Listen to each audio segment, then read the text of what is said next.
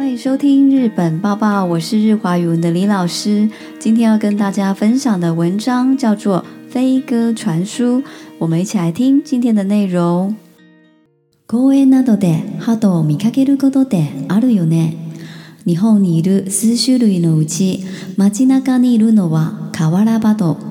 体は灰色っぽく、トバドとも呼ばれる。森林や街道中に住み。デーデーポッポと鳴くのはキジバド、ヤマバドなんだって。好，第一段我们看到公園などでハトを見かけることってあるよね。好，句尾的有呢是一种确认的讲法所以整句话的意思就是说呢，呃，在公園、有时候我们会看到鸽子，对吧？日本にいる数種類のうち、街中にいるのはカワラバド。好，那么在日本呢，有很多不同的种类当中呢，我们在街上会看到的呢，称为卡哇拉巴朵。卡哇拉巴朵的汉字呢，是指和原鸠，就是中文讲的元歌。卡拉达哇，伊洛波古，朵巴豆多某尤巴列略，名词加上初音的破音呢，代表是具有某种倾向的。啊，所以这个元歌呢，它其实身体呢是带有灰色的。朵巴多多摩尤巴列略，那么也可以称为家哥。森林や街路樹に住み、デーデーポッポと鳴くのはキジバト、山巴多なんだって。好，这一句话呢，句尾的 d a 呢是据说，好，听说，听说呢，栖息在森林或者是住在行道树上喋喋 b 啵的 nakuno 啊，会发出哈喋 b 啵啵，好，这是一个撞声词哈，这样的一个声音的呢，叫做 ba do 啊，ba do 呢，就是我们讲的斑鸠。那么刮胡里面呢，是亚麻巴多，好，又可以称为三鸠。接下来我们看第二段内容，ハドはキリスト教の話に戻つき、平和のシンボルとされる。さらに優れた能力もあるらしい。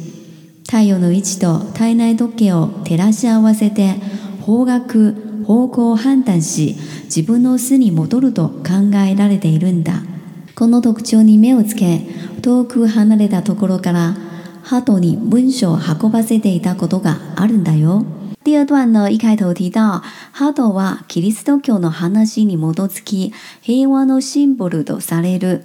何々に基づき的用法是根据啊根据基督教里面所讲的，鸽子呢代表的是一个和平的象征，さらに優れた能力もあるらしい。而且呢，似乎呢它是具有很优秀的能力哦。太陽の位置と体内時計を照らし合わせて方角方向判断し。铁拉西亚瓦塞鲁代表的是对照。好，所以鸽子呢，它会对照太阳的位置和生理时钟。方向判断，し来判断方位跟方向。自分の巣に戻ると考えられているんだ。据说呢，他们是用这样的方法回到自己的窝。この特徴に目をつけ好，目をつけ这边代表的就是注目，注意。到呢，他们有这样的一个特征。遠く離れたところからハトに文章を運ばせていたことがあるんだよ。让鸽子从远处搬运书信。好，接着我们来听第三段的内容。日本が明治時代の頃、ヨーロッパでは各国が争っていた。有線や無線だと情報が漏れるなどの心配があった。そこで伝承バトを利用するというアイディアが早く正確に巣に変えるように訓練されたらしい。第三段提到、日本が明治時代の頃、ヨーロッパでは、カククがアラソデイだ。アラソイマス代表的是竞争哈或争夺。那么日本呢，在明治时代的时候，欧洲呢各国都在竞争。ユゼンヤ、ムゼンダド、ジョウホがモレルナドの新バエガだ。那么当时呢，啊，不管是用有线的方式或用无线的方式传递情报呢，都会担心有泄露的一个风险啊。そこで電信バトを利用するというアイデアが好，于是乎呢，这个时候呢，他们想到了一个 idea，好，就想到一个主意，啊，是用这个 danso b a t t l e 就是我们讲的信鸽，用飞鸽来传输这样的一个主意。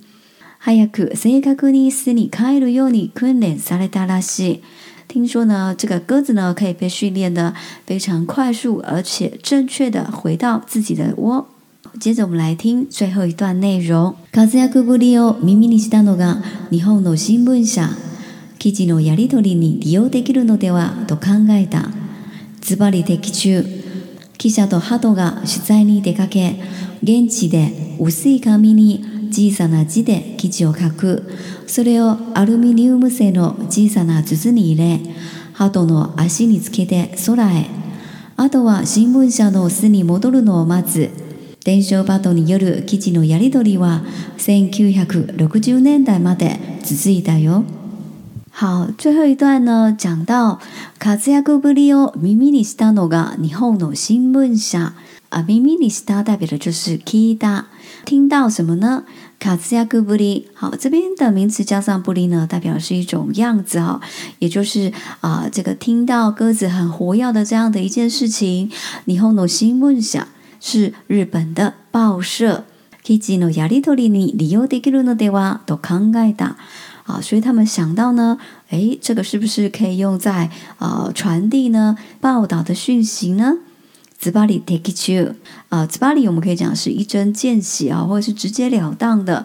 那么 take it o 呢，当然就是命中了，也就是呢果然命中了。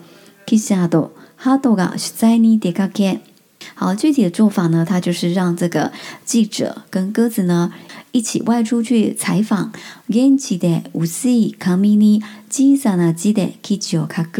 啊，那么在当地呢，记者会在一张薄薄的纸上用小小的字啊写着报道的内容。